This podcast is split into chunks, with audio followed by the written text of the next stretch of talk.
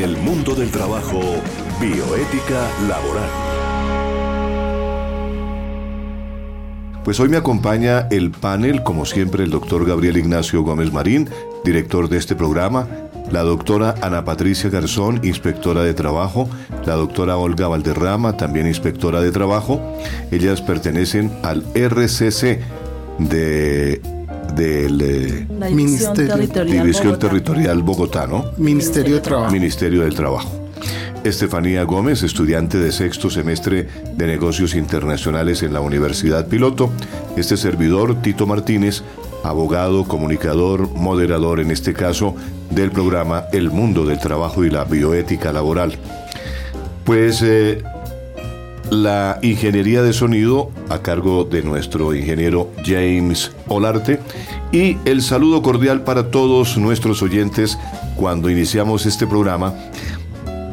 Vamos a tener seguramente en nuestra vida laboral momentos difíciles, tenemos circunstancias que en ocasiones nos causan malestar. Y esos malestares se traducen en eh, casos muy específicos eh, por ejemplo, una de ellas podría ser que suframos de acoso, el acoso laboral. Y la conocemos realmente así, el acoso laboral. Este es nuestro tema central en este programa. Miren ustedes, amables oyentes, que hay una triste realidad. Eh, la encontramos en un libro de Derecho Laboral y el doctor Gabriel nos decía que es una frase y son frases que muchas veces nos, eh, nos podrían servir para justificar lo que nos está pasando. Pero miren, siempre habrá acoso laboral. Esto es una triste realidad, por desgracia, porque esa circunstancia o situación no la vamos a poder erradicar jamás. Porque siempre habrá un inseguro, un narcisista, un perverso, un trepador, un cobarde, un violento que necesita maltratar para sentirse superior. Pero si lo denunciamos públicamente, ganaremos en dignidad y le avergonzaremos también públicamente. Además, contribuiremos en concienciar a la sociedad del grave problema que supone el acoso. Y en el entorno laboral, conocido como mobbing, aunque ya había leyes que protegían el acoso, seguro que mejorará la concienciación social al saber que desde el 23 de diciembre del año 2010, con la entrada en vigor de la reforma del Código Penal, el acoso laboral es un delito tipificado como tal. Lo que acabamos de mencionar no es más que una especie de conclusión aparecida en un libro de una inspectora de trabajo, ¿no es cierto? ¿Cierto, doctor Gabriel? Una vivencia que la sistematizó y hoy estamos analizándola. En, el, en, el, en la lectura que he hecho de esta, de esta vivencia, eh, me he encontrado con un término para muchos nuevo, para otros que tenemos una cultura jurídica eh, tal vez olvidado, pero que no lo hemos, no lo hemos eh, practicado realmente. Y entonces me llama la atención el término mobbing, escrito M-O-W larga I-N-G, mobbing, y quisiera que la doctora Olga nos explicara qué es, en qué consiste, cuándo se da el mobbing y si el mobbing es lo mismo que el acoso. Sí, bueno, muy buenos días. Efectivamente, son dos palabras que, si bien es cierto, tienden a ser semejantes no es lo mismo. ¿sí? El mobbing precisamente es una palabra que en sí misma es una actividad discriminatoria. El acoso laboral de un grupo de individuos hacia otra persona. ¿sí? Etimológicamente hablando, eh, la palabra mobbing se tomó la etiología, que es la ciencia que estudia la conducta de los animales. Eh, Lorenz es un famoso etólogo que observó que grupos de animales, sobre todo los pájaros, eh, se unían para eliminar a un sujeto extraño, como podría ser un animal más grande, o para disciplinar a individuos de su propio grupo que no se ajustaban al comportamiento del grupo. Ese comportamiento el grupo de pájaros lograba ahuyentar a los depredadores que les intimidaban o eliminaban de su grupo, a los individuos molestos. Lorenz observó que había ocasiones en las que los animales acosados morían de miedo, nada más de comenzar a sufrir esos ataques. Eso hablando de moving. Cosa diferente cuando hablamos de acoso laboral.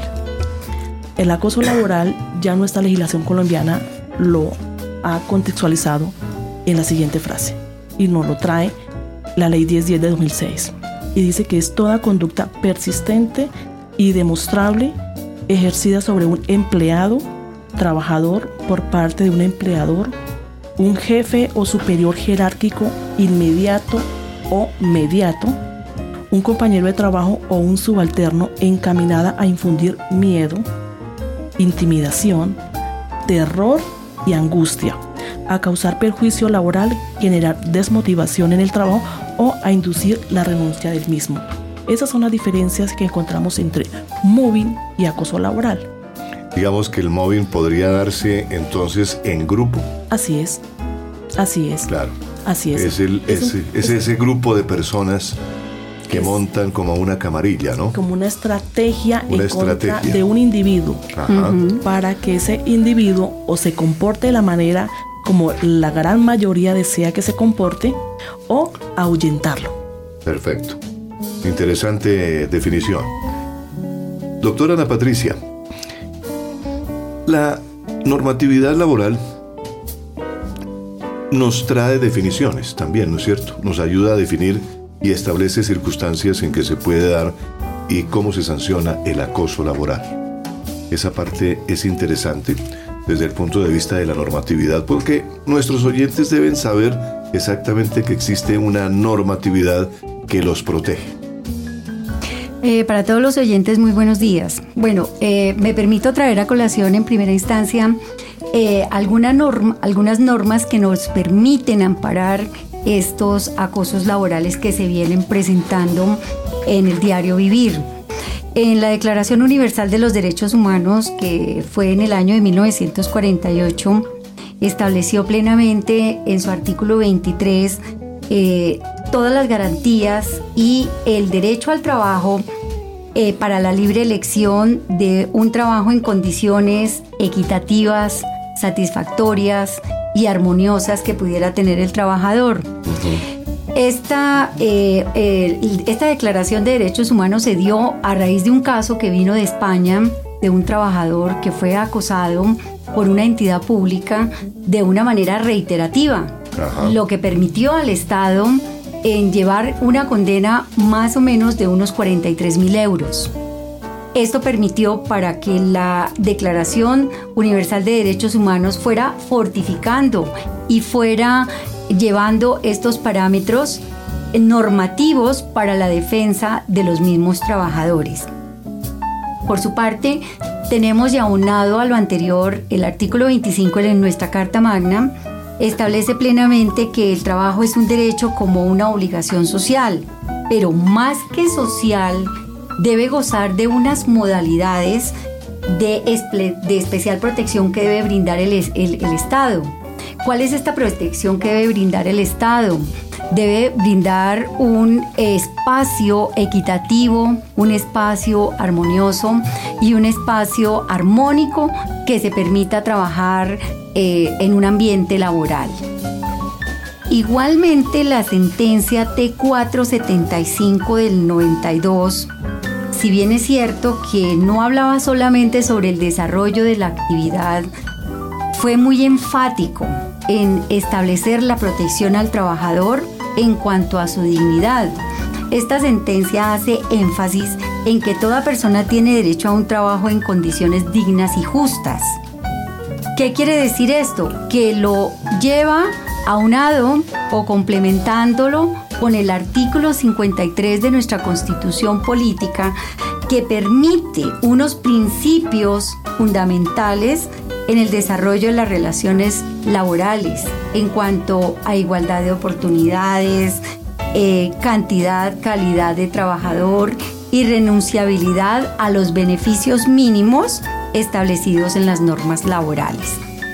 De aquí de este desglose de esta normatividad que viene desde la Organización Internacional del Trabajo, tenemos que en el año 2006 se crea la ley 1010 que nos permite mirar unos mecanismos y unos procedimientos que deben llevar los trabajadores para que asimismo se pueda dictaminar o se pueda mirar y llamar al empleador con el fin de que se tomen estos, estas prevenciones y estas correcciones que se debe tener. Hay unas modalidades que presentan los trabajadores y les va a sonar un poco curioso, pero existe el acoso maternal. Pero para más adelante déjeme esas modalidades para más adelante. Vale. Porque eh, le tengo más adelante que hacer una pregunta con respecto a eso. Vamos a, hacer un corte musical. Antes del de, el corte musical, el doctor Gabriel quiere esbozar algo relativo a la bioética. Es, es muy importante el aporte bioético. ¿Por qué? Resulta que las normas llegan hasta un punto y nuestra sociedad va muy adelante por la tecnociencia. Entonces es ahí cuando el papel de la bioética nos explica y nos dimensiona qué es lo que a futuro tenemos como seres humanos en el mundo del trabajo que enfrentar. Es decir, la bioética se conecta con tecnociencia, con los avances biológicos y toda esa convergencia tecnológica es necesario que la empecemos a descifrar porque va muy rápido y las normas van muy lento. Ese es el papel de la bioética y lo que queremos en este programa es crear una nueva cultura que se llama la bioética laboral. Perfecto. El mundo del trabajo, políticas públicas de Estado. El Estado es tal vez la organización perfecta, ¿no es cierto? Realmente el Estado es un ente muy grande, es el mejor y el, tal más, el más grande empleador del país, pero es, es una organización perfecta que tiene todo calculado las normas están jerarquizadas y hay una, unas eh, normas que determinan exactamente cómo funciona sus diferentes ministerios, departamentos administrativos, eh, la parte de, todas las, eh, de todos los organismos creados para, para que haya una colaboración entre los diferentes poderes, el poder legislativo, el poder judicial, el poder ejecutivo de tal manera que hay colaboración entre los tres poderes, como lo determina realmente la Constitución colombiana. Pero hay una cosa muy importante y es que aquí estamos con la doctora Olga, la doctora Ana Patricia, el doctor Gabriel, y ellos están formando parte del Ejecutivo, que es el Ministerio del Trabajo. El Ministerio del Trabajo, por favor, querrían ustedes explicar para la audiencia de Unipiloto Radio y para este programa, ¿cuál es la función del ministerio cuando se presenta una situación de acoso laboral? ¿Cómo puede intervenir el ministerio? Doctora Olga. Por supuesto, eh, el Ministerio de Trabajo, a través de las diferentes direcciones territoriales que cuenta a nivel nacional, ¿sí? cuando un usuario, un ciudadano, eh, se siente acosado laboralmente, eleva una petición. Inicialmente se debe hacer ante el Comité de Convivencia Laboral de todas las entidades. Es importante que nuestros oyentes eh, sepan que es responsabilidad y obligación de todas las empresas, tanto públicas como privadas, tener un comité de convivencia laboral. ¿Y ese, ese comité de convivencia se establece en dónde? ¿En un reglamento? Bueno, es un comité bipartito. ¿Qué significa eso? Que debe haber representación tanto de los empleadores como de los trabajadores a través de unas votaciones para el caso de los trabajadores.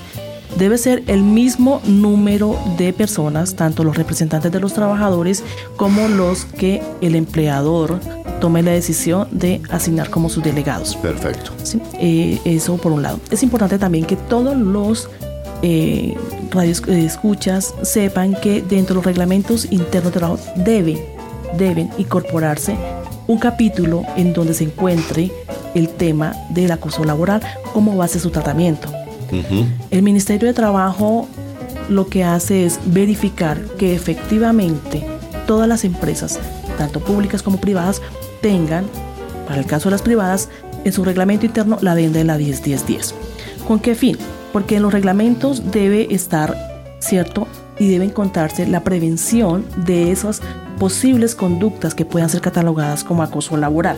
Perfecto. Y establecer su procedimiento que debe ser confidencial, ¿cierto? Conciliatorio y sobre todo efectivo.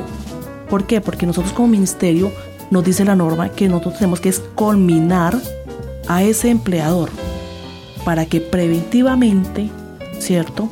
Ponga en marcha los procedimientos confidenciales referidos en el numeral primero de la 1010 en su artículo noveno. Eso es importante. También es importante que nuestros oyentes conozcan cuáles son esas modalidades de acoso laboral. Correcto. Que nos, nos trae la 1010 del 2006. Y es el maltrato laboral. Son seis modalidades. El maltrato laboral, la persecución laboral, la discriminación laboral, entorpecimiento laboral, inequidad laboral y la desprotección laboral. Muy bien. Démosle a la doctora Ana Patricia algo de esas modalidades, a ver eh, con ejemplos cómo podríamos eh, facilitar la comprensión de nuestros oyentes en cada una de esas modalidades. Claro que sí, doctor Martínez. Una de las modalidades que se presenta y que está tipificada en el Código Sustantivo del Trabajo es, eh, son los numerales 3, 4 y 12 del artículo 62, que fue subrogado y modificado a la vez por el decreto 2351 del 65 en su artículo 7. Eh, allí Hacer un análisis exhaustivo frente a este artículo se da en muchísimos casos y uno de los principales casos que se da es la modalidad del acoso maternal. Muy pocas personas conocen este acoso maternal, pero haciendo el análisis profuso de estos artículos nos damos cuenta cómo a las señoras que se encuentran amparadas bajo el fuero materno son acosadas por sus superiores, donde comienzan a hacerles unas exigencias por su estado de embarazo. Claro. Entonces ellas se ven presionadas y se ven hostigadas a, presentar estas renuncias imputables al empleador y que muchas veces el empleador las, eh, eh, les termina sus contratos establecidos en el artículo 62 con unos numerales que muchas veces no corresponden.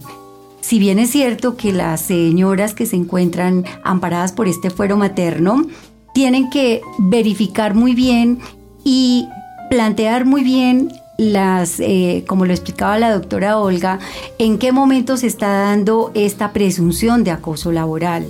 ¿Por qué? Porque muchas veces las trabajadoras confunden las obligaciones y deberes que tienen que cumplir frente a una relación laboral con un presunto acoso laboral. Claro. Tenemos otra modalidad muy interesante que es el acoso horizontal. Ese acoso horizontal es aquel que se ve eh, tipificado frente a las, a las reseñas o a las dificultades que se presentan con los mismos compañeros de trabajo. ¿Cómo es esto? Los compañeros comienzan a desmeritar el trabajo de su compañero, eh, no hacen críticas constructivas, siempre quieren destruir, eh, le están diciendo, mire, eso le quedó muy mal, eso no es así. Es decir, quieren tomar como un poderío frente a la situación de este trabajador, así el trabajador haga su trabajo bien. Incluso las pueden hacer caer en cuenta o, las pueden hacer eh, eh, cometer errores, ¿no? Sí, claro, los inducen al error. Inducen al error. El tema de la envidia. El tema de la envidia. Que ahí ya es donde se va a desglosar, pero hay una cosa muy interesante y es el acoso, el acoso vertical. Ese acoso vertical es el que viene de una jerarquía superior puede ser del jefe, puede ser del, gerente general, del representante legal o de la persona que tiene bajo su cargo ese grupo. ¿Cómo no? Entonces, este, este es el diario vivir realmente del Ministerio del Trabajo, donde llegan casos diferentes y que desafortunadamente nosotros solamente debemos limitarnos a nuestra función y a lo que nos ha endilgado esta cartera ministerial que es el artículo noveno que es el llamar, combinar al empleador y al trabajador para que se lleguen a acuerdos y a compromisos para poder mejorar esa situación tan irrisible que se puede presentar allí en el desarrollo de la actividad laboral. Perfecto. Doctor Gabriel, ¿tiene algo que agregar a lo que ha dicho la doctora? El Ministerio de Trabajo eh, está constituido por un equipo de hombres y mujeres, que son los inspectores de trabajo, los cuales tienen una visión privilegiada porque escuchan tanto las dudas del trabajador como las necesidades del empleador. Entonces, nosotros como autoridad no podemos, digámoslo así, que desequilibrar las cargas. Esta posición privilegiada nos permite conocer exactamente qué es lo que está pasando en el mundo del trabajo. Por eso yo ahora Ana Patricia que nos cuenten casos específicos de acoso laboral que se han dado día a día en el ministerio y que ellos tienen que, como fuente primaria, conocer. Ese, ese es como lo que queremos hacer, Tito. Queremos contigo hacer unas memorias, recoger todas estas experiencias y publicar al final de esta serie de programas radiales un libro. Desde luego. Pues eh, ya tienen ustedes, eh, ya tenemos aquí dentro de este programa ingredientes y contenidos muy interesantes, por eso traigo a colación una frase que dice un gran presentador de televisión, que hablando es como la gente se entiende. Y haciendo perfectamente uso de esa frase, eh, es lógico porque si no exponemos lo que nos está pasando, pues no logramos una respuesta frente a la situación que vivimos, ¿no es cierto? Eh, muchas veces estamos viviendo el acoso, pero nos da miedo de perder el empleo. Tenemos terror, temor de lo que nos pueda pasar, ¿cierto? Vivimos del diario vivir eh, una circunstancia muy difícil y entonces eso nos, nos puede complicar la vida en el hogar, en todas partes. Y entonces eso nos hace pensar que realmente las personas deben, por un lado, estar más informadas de que no deben temer absolutamente nada, porque como decía la doctora Ana Patricia, pues hay eh, circunstancias en que, eh, por ejemplo, las, las, las madres están protegidas. Eh, Total. utilizamos una palabrita que es el fuero, el fuero maternal. Ese fuero maternal está protegido. Constitucionalmente, doctor Martínez, claro. Claro. La mujer está protegida de por sí en ese campo Estabilidad laboral. reforzada. La estabilidad laboral reforzada, que también es un término eh, novedoso para ciertas personas porque dice, bueno, ¿cómo es eso de estabilidad laboral reforzada? ¿No es cierto? Que vale la pena que lo expliquemos también. Pero mire, eh, los tipos de acoso laboral que se pueden presentar, hablemos de ejemplos clásicos para, para amplitud de nuestros oyentes, ¿no es cierto? Bueno, hay un caso muy interesante que en este momento yo lo estoy trabajando y es eh, eh, una trabajadora. Eh, su jefe tenía encargada una producción, una meta de venta en, una empresa, de las cuales la subordinada logró obtener una comisión más alta que su jefe. Claro. Entonces la jefe al ver de que ella estaba siendo más productiva porque es el manejo de la subordinada de la vendedora, eh, comienza a hacerle una cantidad de, de, a molestarla, usted porque llegó tarde, usted eh, sin que la niña pues llegara tarde. Y se presenta un conflicto entre las dos. Hasta que esta jefe toma la decisión de trasladar a la vendedora a otra sucursal con el caparazón, llamémoslo así, de que ella podía levantar esa agencia que estaba y que no tenía las ventas que tenía esta, eh, llamémosle agencia o este local. Eh, la niña va, obviamente, pensando que le van a dar la misma línea que venía trabajando y se encuentra con la sorpresa que le dieron otra línea. Correcto. Entonces, cuando ella va a mirar esa línea, la niña no ha recibido una capacitación y solicita a la jefe de recursos humanos que la capaciten para este, para este oficio en mención. O que la reubiquen. Eh, que le, más que todo era que le enseñaran a ella cómo era el, manejo y el procedimiento del nuevo producto que ella iba a manejar. Desde luego. Le dicen a la niña que si ella pudo en una agencia sacarlo adelante, pues que en esa ella puede. Claro. Entonces la niña comienza a sentirse un poquito triste porque ella no tiene el experticio, llamémoslo así, o la habilidad mejor para poderle ofrecer al cliente ese producto cuando ya tenía la habilidad con el otro, Claro. con el otro producto. Claro. Entonces ella comienza a sentirse mm, triste, comienza a sentirse desvalorada porque en la, en la nueva, en el nuevo local donde ella llega, la jefe se da cuenta que no le está dando el rendimiento que quiere. Claro. Pero no es porque la niña no quiera, la vendedora no quiera, sino porque realmente conoce muy poco el producto. Y seguramente se va a sentir... eh, En este momento ella le hicieron un análisis según en el acervo probatorio ha llegado al expediente.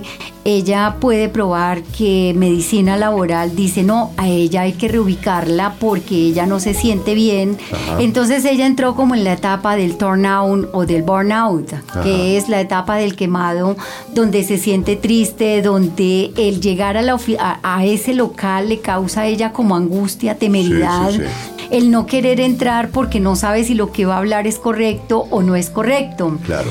Entonces ahí es donde los empleadores deben tener en cuenta no solamente el estado o una prestación económica para la trabajadora, sino cuál es el estado emocional que le está brindando la empresa frente a la situación que está presentando esta trabajadora. Podríamos hablar, doctora, dentro de ese orden de ideas, que ahí se puede presentar una disminución de las... eh, Condiciones, Condiciones laborales, laborales. totalmente, claro. Primero tuvo una disminución económica porque ella no ha generado la misma venta de comisión Claro, que lógico. venía generando. Sí. Pero desafortunadamente esa desmejora económica no nos compete a nosotros los inspectores decretarla o no decretarla, puesto que esto ya le correspondería a ella acudir a la jurisdicción ordinaria Claro. para que sea el ente competente, el juez laboral, y determine y decrete que realmente se presentó una desmejora laboral, no solamente económica, sino también profesional frente al trabajo que venía desarrollando la con una afectación Eh, también moralmente... moral, eh, que se puede espiritual, espiritual. física, Claro. porque eso produce, eh, es increíble cómo la niña en las tres diligencias que yo he tenido, la niña llega llorando con depresión, eh, se envejece, realmente se envejece un Desde trabajador luego, en esa situación. ¿Por qué? Porque está bajo un lema de una temeridad y de un miedo a que la jefe la vaya a regañar o le vaya a decir que su trabajo no es óptimo para la nueva agencia, para el nuevo local donde ella tiene que rendir y dar unas metas. Doctora, en el eh, argot, mm, digamos, de la, del mundo laboral, se habla también del terror del mercado. El terror que sufren muchas, muchas personas dentro del mercado laboral. Al frente de la liberación y desregulación de la relación laboral se encuentra un fenómeno reconocido sociológicamente como el terror del mercado. Y es entendido este como la amenaza de despido o su implementación como modalidad típica de disciplinamiento de la fuerza laboral a partir de la redefinición de la subordinación del trabajador, en la que su pérdida de capacidad de negociar lo lleva a una relativa completa indefensión al punto de aceptar peores condiciones de trabajo para no quedar desempleado. Eso lo afirma eh, Fernando Urrea Giraldo, que ha escrito en relación con el tema en una obra que se llama Un modelo de flexibilidad laboral bajo el terror del mercado. Hay una frase que utilizan usualmente eh, estos trabajadores que presentan el acoso o el presunto acoso ante el ministerio y, y- y le da uno tristeza porque Claro. lo definen en una frase, doctora, la necesidad de trabajar para llevar el sustento a mi hogar. Desde luego. Entonces eso como que, como que toca un poquito eh, la situación de, de estos presuntos acosos laborales que se están presentando en muchas empresas aquí en nuestro país a Claro. nivel nacional. Yo creo que es importante también mm, tener en cuenta que es tal el tema del acoso laboral, casi no se habla del mismo porque hay una sumisión laboral. Sí. ¿sí? Eh, un instinto de conservación, por llamarlo de alguna manera también, en su, en su tema laboral.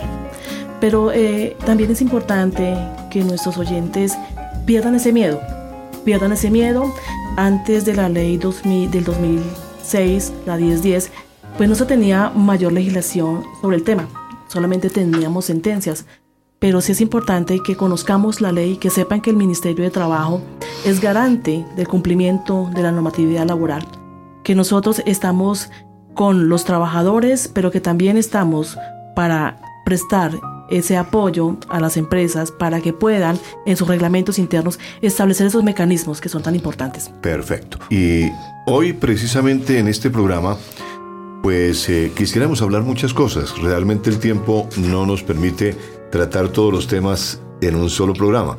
Por eso las doctoras seguramente van a ser invitadas para otro programa también, porque de repente por diferentes razones a veces se presentan situaciones de acoso en cualquier etapa de nuestra vida laboral y puede ocurrir que esto sea motivado por sentimientos de envidia. ¿No es cierto? Que lo más seguro es que la envidia forme parte de esta situación que, podamos vivir. De tal manera que vale la pena, de pronto no sabemos que nos sienten envidia. ¿Sí? Algunas personas eh, conocen eh, a alguien y, le previenen, mire, fulanita o fulanito, tenga mucho cuidado porque están tramando sobre usted esta situación. Están tratando de acusarlo por esto y esto y esto. Eh, son situaciones que se pueden presentar, ¿no? La envidia es, un, es uno de los siete pecados capitales que cometemos los humanos, ¿cierto, doctor Gabriel? La envidia es el sentimiento detonante en la mayor parte de las situaciones de acoso laboral, aunque naturalmente se le da el camuflaje adecuado para que parezca algo diferente, para que el móvil parezca otro. El hostigador y acosador es siempre un envidioso. Oiga, ¿le quiere que le cuente una cifra? ¿Usted sabe cuánto hace que existe la envidia? ¿Ustedes saben? Por supuesto, la primera envidia que nosotros eh, podemos o pudimos palpar a través de los libros de historia la observamos en el Génesis. Caín y Abel. Hace 35 millones de años sobre la tierra existe la envidia. Eso hablando del ser humano. Desde los monos capuchinos. Hablando del ser humano en la Biblia, ah. pero naturalmente que eso viene de muchísimos años atrás. Exactamente. Eso yo creo que desde sus orígenes, ¿no? Y hay que tratar de evitar a toda costa que un pecado capital como la envidia nos invada, ¿cierto? no solamente por, el, por el mal que le causamos a la otra persona. ¿Qué puedo yo sentir envidia del doctor Gabriel o de la doctora o de la doctora o de Estefanía? ¿Por qué voy a sentir envidia? ¿No es cierto? Pero mire, encontré datos, por ejemplo, eh, en mi vida eh, del laboral, pude observar que muchas personas eh, creativas de la parte publicitaria, del diseño de la publicidad, eh, que motivan al consumidor a comprar un producto, le dicen, siéntase envidioso, envidiado por los demás. ¿Cierto? Hágase envidiar de los demás. Si usted posee este automóvil, si usted compra esta casa, le van a sentir envidia sus amigos. Es sacar provecho de un sentimiento negativo y de pronto oscuro. Exacto. Como un motor para que las personas también puedan llegar a cumplir con sus objetivos a pesar buscarle el lado positivo a un sentimiento negativo. y la verdad es que si todo el mundo estuviéramos satisfechos con lo que tenemos, pues no existiría la envidia que va unada con la hipocresía, ¿no? Van amarraditas las dos. El, el, el, eh, aquella profesional que quiere salir adelante, pero la de al lado no la quiere dejar y va, hola, ¿cómo estás? Y no sé qué, y por detrás no, pero es que no, pero ¿cómo? Eso está va maquillada la envidia. Va, muy, muy enmascarada realmente. Y en el mundo del trabajo eh, está en el tema de la competitividad y los celos. Sí. Se supone que hay unos valores que tienen los seres humanos que cuando afloran en el mundo del trabajo los distorsiona el tema de los celos. Eh, yo tengo mi proceso, yo soy el que más sé en este mundo del trabajo y eso es lo que se llaman los reyesuelos en el trabajo. Se creen los reyes y ahí están anulando al otro. Es muy importante desenmascarar los celos y la competitividad porque eso realmente es envidia. Quieren ser más papistas que el Papa. ¿No es cierto? que es lo que lleva a la celotipia profesional. Claro. Que, vulgarmente se dice celotipia profesional. Pero miren, eh, por ejemplo, en la época de Aristóteles, Aristóteles decía que los alfareros sentían envidia por otros alfareros. ¿No? Ese es un punto que nos remonta a esa época de la, de la parte griega, ¿no? Del, mundo del trabajo en, la Grecia. Así es. Que indudablemente eh, nos trae eh, y nos causa tanto daño este pecado capital de la envidia, porque puede ser incluso ser causa de un sabotaje. Y lo más grave, puede llevar al individuo hasta el propio suicidio. Claro. Es, es tan grave y por eso es que el Ministerio de Trabajo, a través de sus direcciones territoriales y del propio nivel central, ha hecho énfasis y le ha prestado bastante atención a esta problemática, porque ahí también se observa que los individuos son tan peligrosos, tan peligrosos cuando ejercen esas conductas que llevan al límite al ser humano ¿cierto? Y lo pueden llevar hasta el suicidio. Eh, doctora Olga y doctora Ana Patricia y doctor Gabriel, es interesante lo que acabamos de decir en el programa.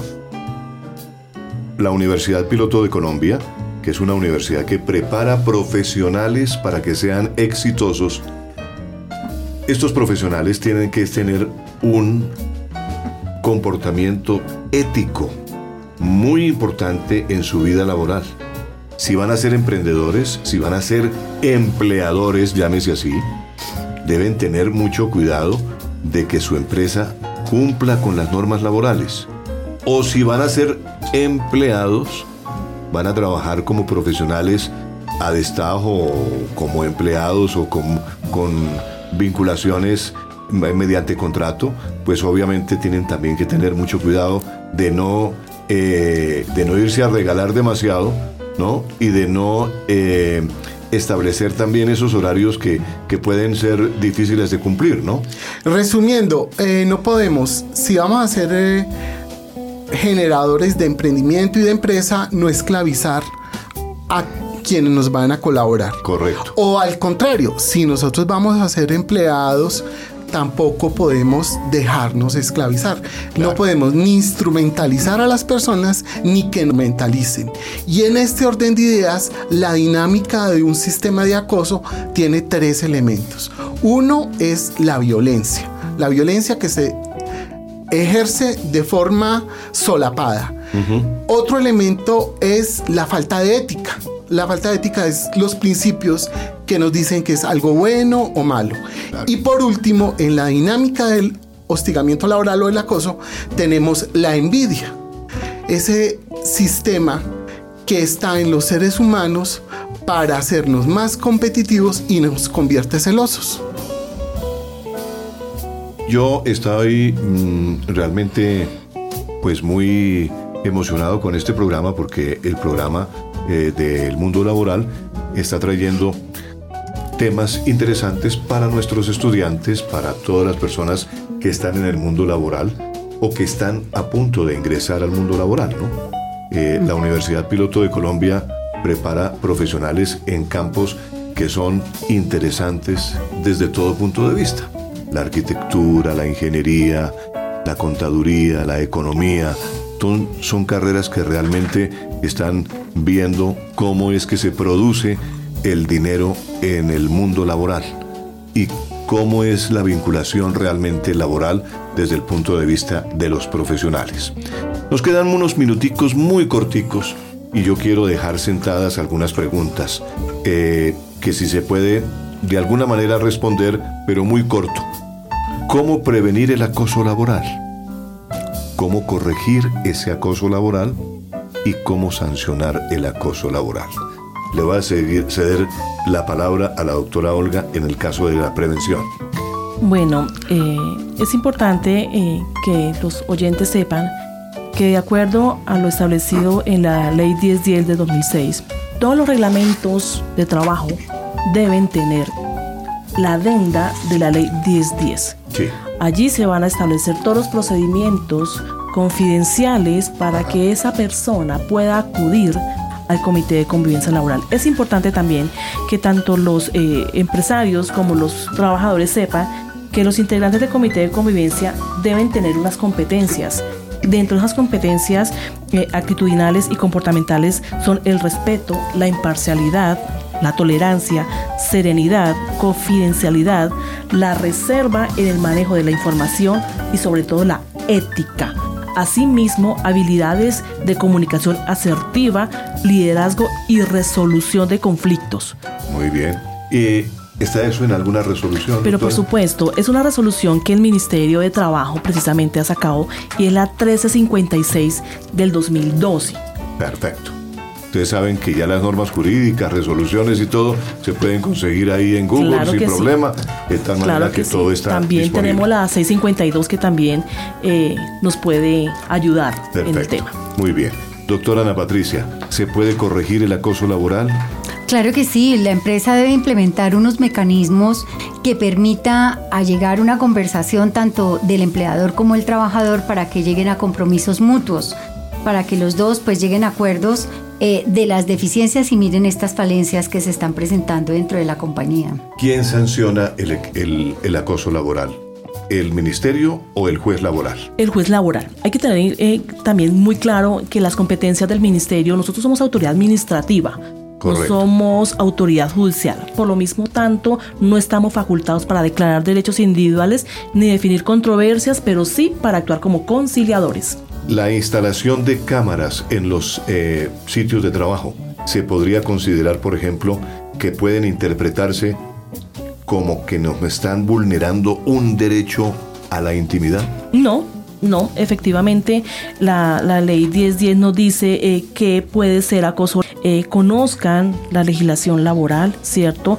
Pueden dirigirse también al Ministerio de Trabajo. Allí los compañeros inspectores de trabajo se les puede asesorar para decirles cómo actuar en caso de una presunta comisión de conductas que puedan ser catalogadas como acoso laboral. Nos quedan unos temas pendientes de tratar aquí. Eh, pues hemos visto realmente que la- el mundo laboral es muy amplio, que los temas que podemos tratar acá nos podrían llevar horas y horas discutiendo y dándole solución a esta parte del mundo laboral. Y como parte de una especialización que hay en el derecho, pues obviamente tiene una jurisdicción especial, que es la jurisdicción del trabajo, y son los jueces laborales, lo que hemos dicho, que donde las personas pueden acudir mediante abogado para que puedan ser reconocidos sus derechos. Y es importante también tener en cuenta el tema probatorio y de temeridad frente a quejas de acoso laboral. Pero eso lo dejamos para una próxima oportunidad, En doctora punta, por supuesto. Gracias por venir a este espacio y les deseo un eh, feliz eh, día y desde luego la invitación cordial para que nos acompañen en un programa similar próximamente aquí en la Universidad Piloto de Colombia, en este espacio que es de bioética laboral que tiene que ver con el mundo laboral para que nuestros profesionales, nuestras eh, nuevas generaciones se enfoquen realmente en, un mundo laboral agradable, sincero, transparente, que lo puedan ejercer de la mejor manera posible, brindándole bien sea a sus empleados eh, o también como empleados gozar de sitios de trabajo que tengan mucha, pero mucha visibilidad eh, laboral eh, agradable, porque es lo más importante. El mundo laboral es donde pasamos gran parte de nuestra vida y debe ser agradable trabajar. Con mucho éxito eh, eh, se puede trabajar eh, realmente en los sitios que nos brindan los empleadores que, sea- que saben realmente que el mundo laboral es importante para obtener una buena producción porque quienes estamos trabajando producimos ideas y productos y esos productos son básicamente lo que ofrece una empresa. Así que realmente eh, les agradezco mucho que ustedes hayan venido acá a esta parte. Condiciones dignas, que es lo más importante que debemos tener en todo el mundo laboral. Y finalmente recordar que cuando uno trabaja en algún sitio, uno pone su capacidad de trabajo, pero jamás su salud. Perfecto. Bien, Despedimos entonces el programa. Gracias por escucharnos. A los oyentes de Unipiloto Radio, hasta una próxima oportunidad. Aquí estaremos de nuevo presentando temas en el mundo laboral y en el mundo de la bioética laboral.